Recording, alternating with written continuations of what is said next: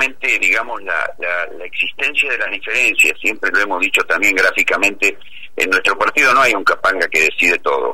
Entonces, ¿qué sucede? Es un partido vivo, es un partido que está en plena en pleno crecimiento. Entonces, obviamente va a haber diferencias de apreciaciones, va a haber discusiones, va a haber debate. Eso es bueno, eso es bueno porque es un tema democrático, además, ¿no es cierto?